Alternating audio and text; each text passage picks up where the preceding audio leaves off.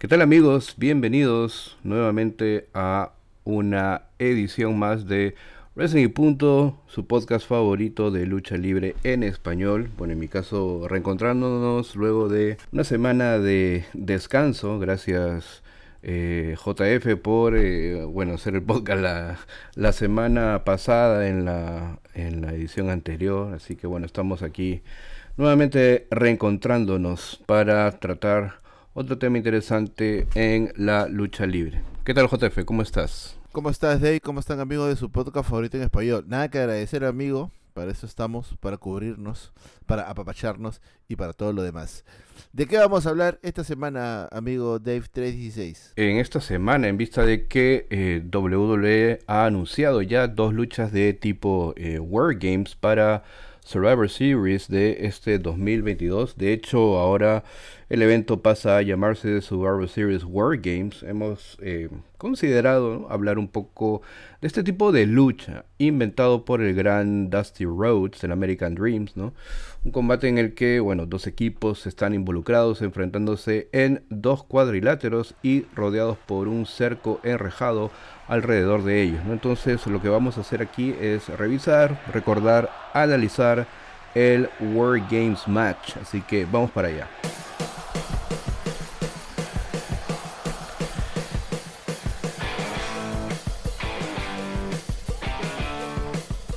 Y bueno, como te decía JF, este World Games Match, que es una lucha que fue inventada, creada por Dusty Rose, quien eh, se inspiró en la película Mad Max Beyond the Thunderdome. Esta película es la tercera entrega de esta serie de películas eh, Mad Max. ¿no? En principio eh, la lucha se creó como una lucha especialidad de los cuatro jinetes de Four Horsemen y eh, la primera lucha War Games se llevó a cabo en el Omni en Atlanta, Georgia, en el evento Great American Bash de 1987 en la NWA de Jim Crockett Promotions con el nombre de War Games más allá de la lucha. Y bueno, luego de ello se realizarían tres luchas War Games ah, más en tres eh, house shows ah, diferentes, una en el Miami Orange Bowl, una en el UIC Pavilion de Chicago y una en el debut de la NWA en el Nelson Coliseum en Long Island, New York.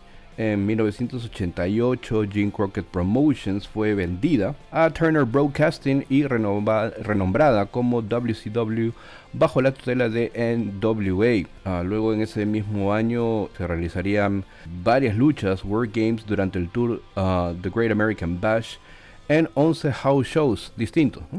El último World Games bajo la promoción de NWA WCW fue una revancha en un house show realizado en el Omni de Atlanta y WCW ya sin la administración de NWA volvió a traer el World Games en 1991 en el evento Wrestle War y en cinco house shows durante el Great American Bash Tour y en el Wrestle World de 1992 antes de que se convirtiera en una lucha habitual en el evento Fall Brawl desde 1993 a 1998. En el año 2001, como todos saben, WWF compró WCW y todos sus activos, incluyendo los derechos del nombre War Games. Sin embargo, WWE no usaría los conceptos de esta lucha hasta el año 2017 en donde la marca de desarrollo de WWE NXT ah, reviviría la lucha en un evento llamado NXT Takeover uh, War Games. Esto eh, se convertiría en un evento habitual hasta el año 2021. Ese mismo año, es decir, el año pasado, se descontinuó la serie de eventos Takeover, pero se realizaba una lucha War Games en NXT en el mes de diciembre. Y este año, como ya lo mencioné, WWE ha renombrado un evento grande como Survivor Series para los rosters de Raw y SmackDown como Survivor Series World Games, marcando así el debut de la lucha World Games en un evento premium de WWE. Ya se sabe que habrá dos tipos de lucha World Games, uno masculino y uno eh, femenino.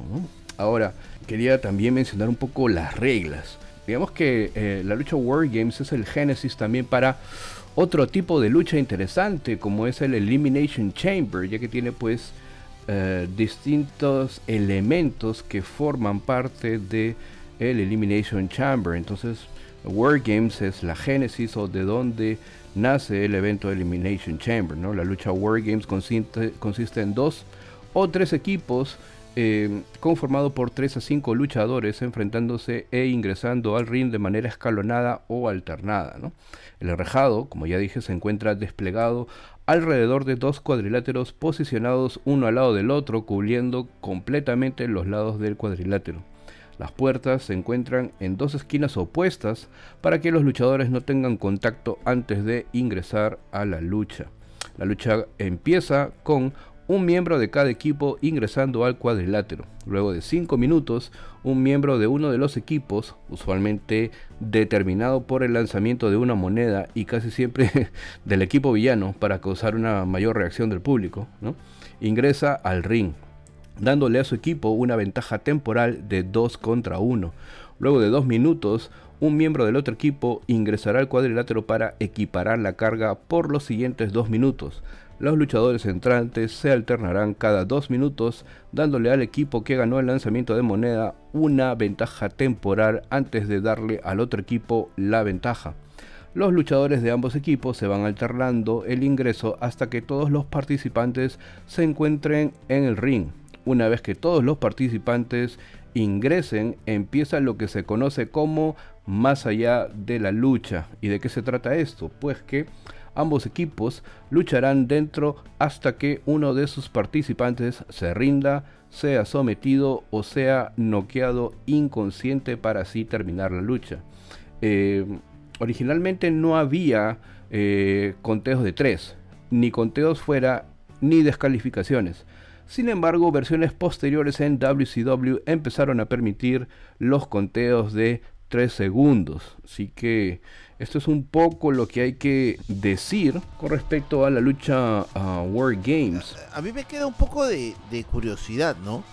El tema de saber que esto no hubiese ocurrido si Vince McMahon hubiese seguido al mando, ¿no? O sea, es parte de los cambios que se han venido dando con respecto a la nueva dirección de la compañía, que si bien es cierto sigue comandada pues por Stephanie McMahon, eh, dista mucho de lo, del pensamiento Beans. ¿Cuál era el pensamiento Beans? A ver, si, si hacemos un refresh. El pensamiento Beans es, eh, yo soy lo único que determina eh, lo que hay que hacer en el entretenimiento deportivo y todo lo pasado se aplaude, pero es del pasado. Entonces, creaciones propias siempre van a estar por delante de cualquier creación foránea. Y esta es una creación foránea, una creación de la National Wrestling Alliance que luego pasó a WCW. Pero como Vince, pues es y siempre ha sido y siempre será anti-WCW, esto era casi imposible de verlo en el elenco principal. Por eso que lo, este, teníamos siempre en NXT. Porque hay que recordar que antes NXT era pues llevado por Triple H. Sí, claro, entonces el hecho de que haya un War Games dentro de un evento de uno de los cuatro grandes de WWE. Exacto. Ya es un buen avance, ¿no? Y va a ser muy interesante ver eh, un World Games match dentro de un ah, evento premium de WWE ¿no? y con obviamente los participantes actuales ¿no? pero bueno lo que vamos a hacer es básicamente ah, revisar repasar 10 luchas imprescindibles dentro de la más de 30 luchas de tipo War Games que existen, ¿no? Porque bueno, hay que considerar que este tipo de lucha War Games se hizo también en muchos house shows al inicio de su creación. Es decir, una vez que la lucha se creó, en 1987 empezaron a hacer varios house shows y dentro de esos house shows existía este tipo de lucha. Entonces pues hay una treintena de eh, luchas World Games, algunas que, ah, la mayoría que, de las que están al inicio, entre 1987 y 1989, posiblemente eh, no hay mucho registro videográfico de ello, ¿no? Es decir, eh, la primera lucha sí tiene un registro videográfico, se puede ver, pero luego de eso las de house shows, obviamente pues, pues no, ¿no? Muy difícil. Muy difícil. Muy difícil. Pero bueno, empezamos con esta lucha realizada en el WCW Fall Brawl, evento de 1996, la NWO, el equipo de Hollywood Hogan, Kevin Nash, el Sting falso de la NWO y Scott Hall se enfrentaba al equipo WCW, Arn Anderson, Lex Luger, Ric Flair y Sting. Obviamente pues esta lucha ocurre en el ascenso de la invasión de la nueva orden mundial en WCW, ¿no? anunciándose ah, tres nombres en un principio para el equipo WCW, Ric Flair, Lex Luger y Arn Anderson, todos miembros de los cuatro jinetes participantes en la primera lucha original de World Games, ¿no? Y por el lado de NWO, Hollywood Hulk Hogan, Kevin Nash y Scott Hall, con cada equipo teniendo a, un participante misterioso o sorpresa, ¿no? Bueno, que ya mencioné, Anderson y Hall eh, comenzaron la lucha. Creo que sus intervenciones fue la mejor parte de, la lucha, ¿no? Eh, Flair intervendría luego repartiendo machetazos y golpes a todo el, el, equipo de NWO, algo que obviamente causó el vitoreo del público, ¿no? El final ah, de la lucha estuvo lleno de varios, ¿cómo lo podría decir? Sin sentidos, ¿no? Dentro de lo que es el buqueo, ¿no? Con un falso Sting personificado por Jeff Farmer y eh, como parte del NWO, lo que fue comentado por los anunciadores como una como una traición, ¿no? De, un tipo que obviamente no se parecía para nada a Sting, ¿no? El verdadero Sting sale al final y desbarata a toda la NWO para dejar a Luger ya con el trabajo casi hecho y pasar a la clandestinidad en los techos durante el siguiente año. El Sting de la NWO hace rendir a Luger con un Scorpion Deadlock y el equipo NWO termina destrozando al equipo WCW, incluyendo un ataque de El Gigante, es decir, The Giant, es decir, el señor Paul White. ¿no? azotando contra la lona a Randy Savage. Miss Elizabeth aparecería para tratar de frenar el ataque a, Randy Savage, cubriéndolo, pero la humillación vendría por parte de Hogan, quien le pintaba las letras NWO en la espalda con este clásico spray negro, eh, bueno, luego el NWO terminaría ya convirtiéndose en un caos, ¿no? Con muchos miembros irrelevantes uniéndose al grupo, pero obviamente era lo más popular de la lucha libre en ese año 1996 y esta lucha ayudó a capitalizar el odio y el repudio de los eh, fanáticos. Bueno, era el apogeo de la nueva orden mundial y este morbo de siempre, ¿no? El falso Sting contra el verdadero Sting. Siempre se jugó con esta posibilidad de tener al verdadero Sting siendo parte de la, nueva orden mundial, eh, del blanco y el negro. Cosa que no sucedió. Bueno, al final Sting terminaría pues en el rojo y negro, en una mutación más de la nueva orden mundial. Pero dentro de este evento también hubieron otras luchas. Y hay que destacar que hubo una lucha eh, por el campeonato pesado de la AAA. En una pequeña alianza que tuvieron WCW y la AAA entre Conan, el campeón, derrotando pues a Juventud Guerrera. También otra lucha que estuvo más o menos entretenida, digamos, Harlem Heat, Booker T y Stevie Ray contra eh, los Nasty Boys. ¿no? Los Nasty Boys, pues, este, el amigazo de Hulk Hogan. Y una lucha así que fue para el olvido entre el gigante y Randy Savage. Pero sí, este, siempre se juega con este morro y qué mejor que enjaular a todos estos luchadores para tener una, una tremenda Wargames. Y bueno, la siguiente lucha, la siguiente lucha Wargames que quería comentar es esta ocurrida en el Tour, justamente una de estas luchas, The Great American Bash Tour eh, del año 1991, Sting, Lex Luger y The Yellow Dog se enfrentaban a, y el gigante eh, se enfrentaban a Barry Windham, Nikita Koloff, Kevin Sullivan y One Man Gang. Esta lucha es de la época en la que War Games obviamente pues salía de gira y ah, tuvo lugar en el Meadowsland de New Jersey y es interesante eh, porque es un, un, documento histórico, digámoslo así, ¿no? Se suponía que eh, Ric Flair eh, fuera parte del de, el equipo rudo, pero eh, fue reemplazado por eh, Kevin Sullivan, Kevin Sullivan quien estaba con el personaje de Taskmaster, porque eh, Flair había abandonado la empresa y obviamente pues el público mostraba más interés, más interés por Flair que por el Taskmaster y así lo hizo saber. a The Yellow Dog, este personaje pues que tenía Brian Pillman, que tenía bueno una máscara. Eh, y este, este personaje de Yellow Dog con la máscara nace luego de que Pillman perdiera pues una lucha en la que estas clásicas luchas que tiene que abandonar la compañía o The Loser Leaves Town, ¿no? El perdedor se va de la ciudad, una cosa así, ¿no? Entonces, eh, eh, eso era lo que, lo que pasó aquí con Brian Pillman, ¿no? Y Barry Windham iniciaron la contienda, ¿no? Pillman ejecutó un ataque aéreo en todo el cuadrilátero incluso utilizando el techo del enrejado, ¿no? Para colgarse y soltar pues unas hurricanes por ahí, ¿no? Eh, Nikita Koloff fue un gran babyface en las luchas uh, War Games, pero sin embargo aquí en esta lucha War Games lo vimos pues como un tremendo rudo villano, ¿no? Atacando a los enemigos. Sullivan sale al final y empieza a repartir castigo con el martillo con el que se toca la campana a todos los luchadores, ¿no? Para luego ser atrapado por la garra del gigante González. Eh, en realidad, pues no es, ah, no es la mejor lucha de Wargames, pero sí es un registro interesante que captura y encapsula la imagen de este WCW en 1991. Entonces, con todos estos personajes que he mencionado, uno se eh, puede imaginar que el WCW de este año, principalmente en 1991, también empieza a tener eh, ciertos personajes que van de una empresa a otra. Todavía no había el hoganismo en WCW, pero con los personajes que he mencionado, ¿no? Pillman, eh, este, el gigante González, que luego va a WWF en el 93, ¿no? Este, Lex Luger, que llega después, ¿no?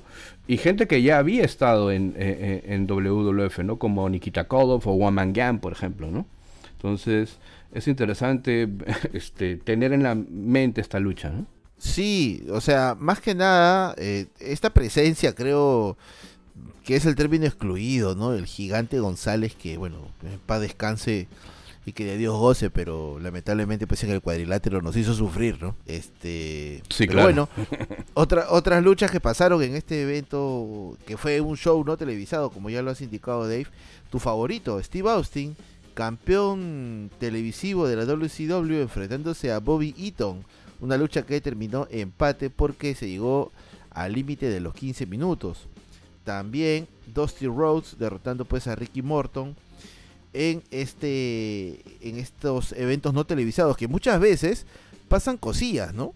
Han habido varios cambios de título, incluso hemos tenido también la oportunidad de ver algunos regresos, pero qué elegancia, ¿no? De llevar una lucha a War Games a un evento eh, prácticamente pues donde solamente el registro queda pues en el recuerdo. Y bueno, la siguiente lucha a comentar ya es más reciente. Eh, se dio lugar en este WWE NXT Takeover War Games en noviembre del 2017. The Undisputed Era, Adam Cole, Bobby Fish y Kyle O'Reilly se enfrentaban a Sanity, Alexander Wolf, Eric Young y Killian Dane, y también un tercer grupo conformado por Roderick Strong y The Authors of Pain. Este es el primer World Games en NXT y resultaba novedoso porque se traía de vuelta este tipo de lucha al territorio de desarrollo de WWE. Las reglas eran em, diferentes, sin embargo em, no había, ¿no? no había un techo en la reja y habían tres equipos. Se inició con tres luchadores, con el resto de luchadores ingresando después de un intervalo de tiempo y además eh, se permitían las cuentas de 3 segundos. Ah, lo más resaltante es que The Authors of Pain personificaron el poderío similar al de los Road Warriors con Paul Ellering, quien eh, coincidentemente también estaba en ringside, dominando a los luchadores de menor tamaño y un corte bastante eh, profundo en la nuca que dibujó la brutalidad de este World Games y varios buenos spots en realidad. Hubo de todo como en botica en esta lucha. Uh, supleces triples, desde la reja, mesas, latas de basura y ocho caídas falsas que bien podrían haber sido menos. Aquí se nota la mano de Triple H, se nota que Triple H es un hombre que ha nacido en el negocio y le dio la libertad de que estos luchadores hicieran todo lo que mejor saben hacer. Hartos spots, buenos, varios finales. Hubieron... Digamos que nadie se quedó corto en esta lucha. Nadie se quedó corto. Pero bueno, eh, aparte de esta lucha que fue el main event de esta cartelera, también tuvimos pues a Lars Sullivan derrotando a Cassius Ono, eh, Alistair Black, o bueno, más conocido como Malakai Black ahora, derrotando a Velveteen Dream, Ember Moon, eh, derrotando a Kairi Sane, Nikki Cross y Peyton Royce, Andrade 100 Almas, derrotando a Drew McIntyre en una lucha por el campeonato de NXT y bueno, el main event de la velada, ¿no? Sí, claro, claro que sí. Eh, eh, eh, interesante apreciación, JF. bueno, la siguiente lucha que vamos a comentar es la de Steve Williams de Midnight Express, es decir, Bobby Eaton y Stan Ling, y los Road Warriors contra los Fabulous Freebirds, es decir, Jimmy Garvin, Michael Hayes y Terry Gordy, y The Samoan SWAT Team. Este War Games match se llevó a cabo en el NWA The Great American Bash de 1989 con el subtítulo de Glory Days. Um, digamos que los War Games sin sangre no es algo que siempre ocurra, Y en este caso, eh, JF, pues la sangre se guardó para uh, el clásico eh, que terminó siendo la lucha estelar de este evento, es decir, entre Ric Flair y eh, Terry Funk. Digamos que lo más interesante eh, de esta lucha World Games fue el enfrentamiento entre Williams y Gordy, reviviendo su clásico feudo que tuvieron en la Universal Wrestling Federation. Y el mejor momento fue cuando Williams pues levanta en levantamiento militar las 300 libras de Gordy varias veces. El final llega cuando Hawk eh, destruye el cuello de Jimmy Garvin con eh, una DDT y luego con un colgado. El colgado pues es esta movida en la cual eh, uno sostiene la mandíbula de su oponente estando de espaldas a él y luego inclinándose para que el oponente quede pues colgado.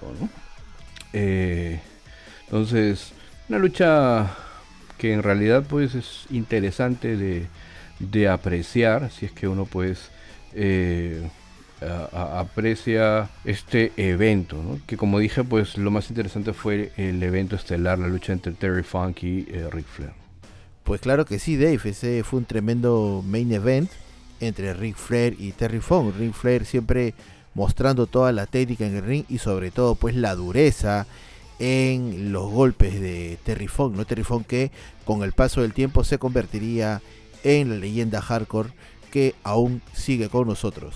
Y la siguiente lucha de War Games que vamos a comentar es esta que ocurrió en el NWA The Great American Bash Tour de 1988. Los Four Horsemen, es decir, los cuatro jinetes, Arn Anderson, Barry Windham, J.J. Dillon, Ric Flair, Tully Blanchard se enfrentaban a Dusty Rhodes, Lex Luger, Nikita Koloff, Paul Ellering y Steve Williams. Eh, ya aquí con intervención pues de managers, no de por medio. Ah, la NWA realizó 11 luchas de War Games durante el Tour Great American Bash, pero esta lucha de War Games es la única que ha sido lanzada en eh, video, ¿no? Era una de esas joyas escondidas en el WWE Network. Por un lado tenemos a un equipo plagado de baby faces y por el otro lado a la mejor alineación posible de los eh, cuatro jinetes. La lucha estuvo llena de grandes momentos de acción. Dusty y Arn Anderson empezaron la lucha, tal y como lo hicieron en las dos luchas World Games de 1987, y también empezaron a sangrar antes de que ingrese el tercer participante. Eh, Williams y Koloff eh, salieron con furia para emparejar las cargas. La confrontación entre Williams y Flair fue muy buena, reviviendo su confrontación a inicios de ese 1988. Y bueno, los managers siempre presentes, aunque en esta lucha prácticamente no vieron, no vieron acción porque son dos señores, pues, ¿no? Bueno, JJ Dillon y Paul Ellering en aquel momento pues también eran dos mozuelos, dos muchachos, dos jovencitos que acompañaban a sus respectivos equipos pero pues la clase de un manager es siempre aconsejar, adoctrinar, hasta coachear pues a sus a sus integrantes, ¿no? Los integrantes de su equipo para que pueda tener un buen performance. Lógicamente, todos estos señores que están en el ring o que han estado en el ring para este War Games es purita calidad luchística. Lógicamente, estamos hablando de un blanco y negro, estamos hablando de eh, War Games, son una infinidad de luchas, pero hay que recordar que estamos tratando en este episodio sobre, eh, desde nuestro punto de vista, los mejores War Games de la historia. Y bueno, JF, sigamos revisando esta lista de luchas War Games y la siguiente es una que ocurrió en NWA The Great American Bash Tour de 1987. Eh, Dusty Rhodes, Nikita Koloff, Paul Ellering y The Road Warriors se enfrentaban a The Four Horsemen, Arn Anderson, Lex Luger, Ric Flair y Tully Blanchard y el War Machine. Esta lucha fue la revancha eh, del primer War Games y un lesionado JJ Dillon fue reemplazado por War Machine, es decir, Big Bossman, eh, en una máscara y un enterizo negro. ¿no? Ah, los babyfaces, digamos que nunca pasaron apuros durante esta lucha y el público congregado en el Orange Bowl de Miami disfrutó de cada ataque, cada puño, cada golpe hacia todos los miembros de los cuatro jinetes. Esta revancha tuvo también el mismo nivel de intensidad, tanto en la lucha como en el público, con un Dusty Rhodes manejando al público de manera magistral. El final de la lucha llega de una manera, eh, digamos que no muy atractiva, ¿no? Los Babyfaces atacaron a War Machine con varios lazos y mazazos y luego restregaron la banda con púas de los brazos de los Road Warriors en el ojo eh, de eh, War Machine hasta que este terminó rindiéndose.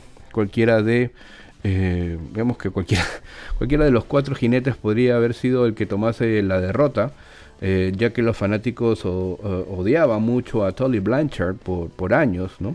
Wyndham eh, los había traicionado y eh, Flair siempre causaba el enfado del público, ¿no? Pero creo que este final solo se hizo para que este remedo de personaje pues aparezca, sea despedazado y luego regrese el señor uh, Ray Traylor a los pantalones con tirantes los lentes oscuros y el sombrero de ala estrecha.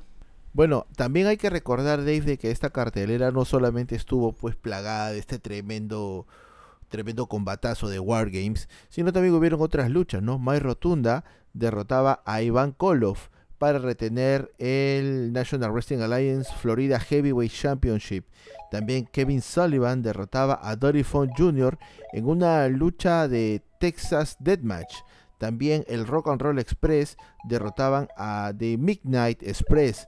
Y bueno, como ya lo habías comentado, tremendo eh, main event donde pues hubo de todo, ¿no? Hay que revisar estas luchas que de repente no las encontramos, no las encontramos, perdón, de manera oficial. Eh, podemos buscarlas ahí en Dailymotion o en otros servicios, pues, este, medios ilegales pueden encontrarla y van a ver que lo que estamos diciendo en este podcast pues es, es la verdad. Así es, y bueno, hay que revisar como siguiente lucha esta que sucedió ya en WCW eh, como tal.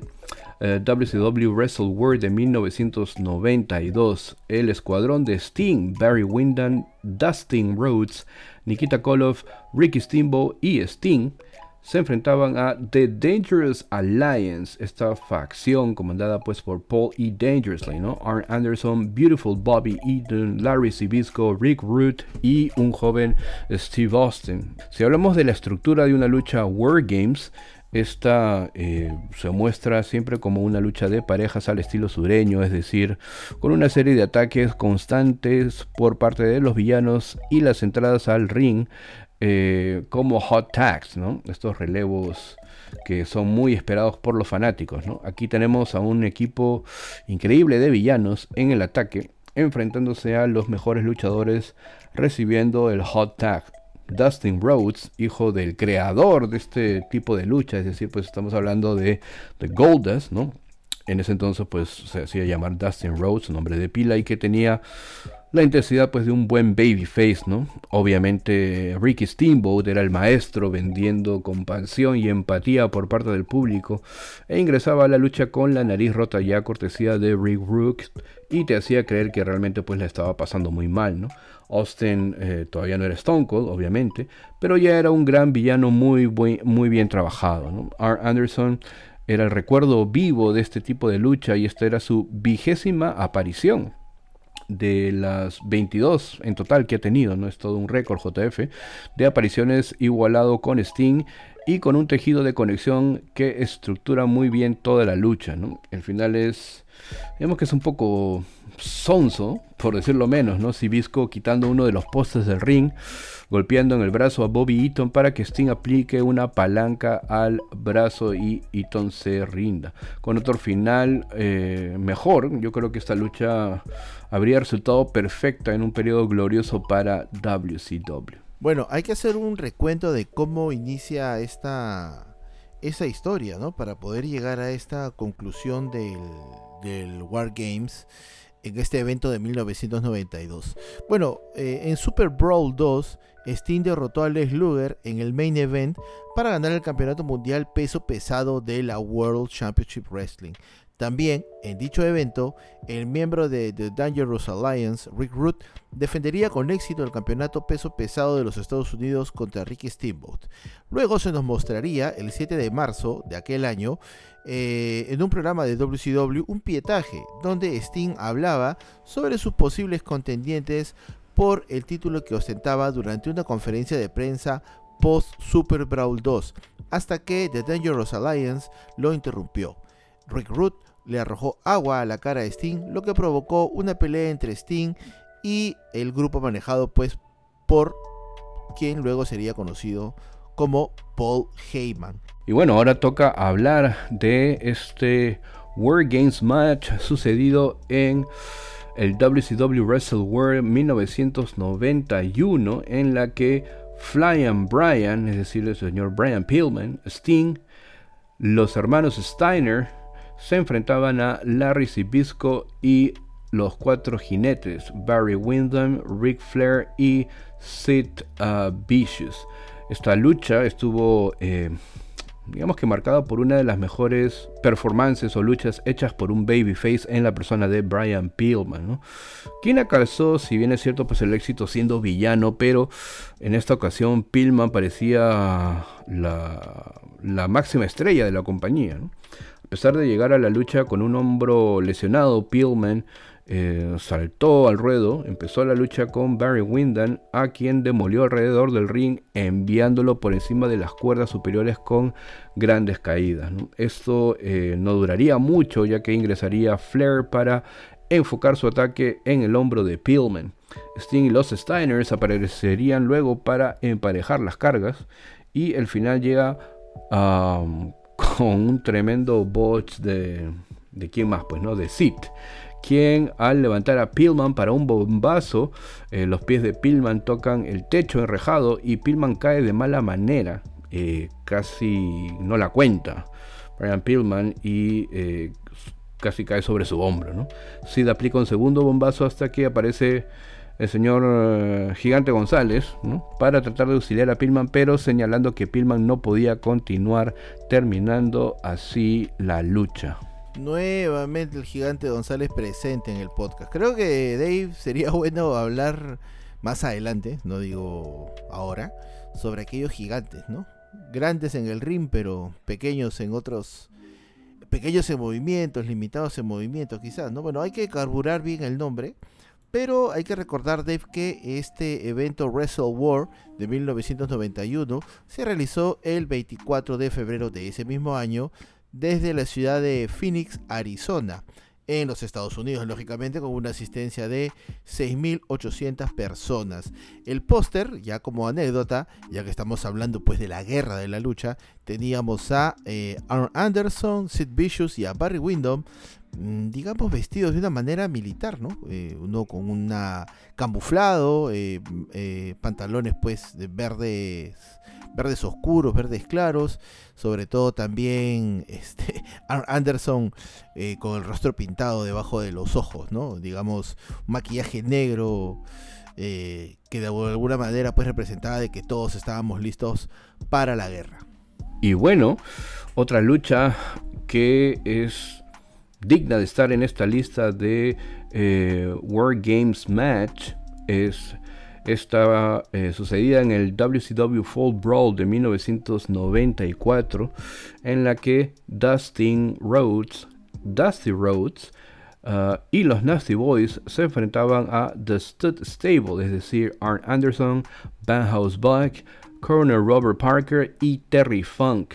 Esta lucha digamos que ya fue el término de un estilo. Eh, la WCW ya estaba convirtiéndose pues al hoganismo, digámoslo así. Y el estilo de lucha sureña como motor principal en la lucha libre de Turner estaba digamos que desapareciendo. Así que eh, esta lucha marca también así el vitoreo final a este tipo de, de luchas, ¿no? Este feudo tenía también ciertos elementos familiares, y los miembros de las familias sureñas más representativas estaban pues involucradas. Eh, la familia Fuller y Welch estuvieron representados por Robert Parker y Bonhouse Bunk, el clan Anderson, representados por Arn, bueno, quien no se apellidaba Anderson, pero bueno, esto es lucha libre, eh, la, familia Funk tenía a Terry y los Rhodes con Dusty y Dustin. Y Jerry Sachs, bueno, Jerry Sachs, eh, cuya cuñada pues estaba casada con eh, Dusty. como tradición, como siempre, usualmente sucede, sucedió. Arn Anderson empieza la lucha siendo castigado por Dustin por todo el ring.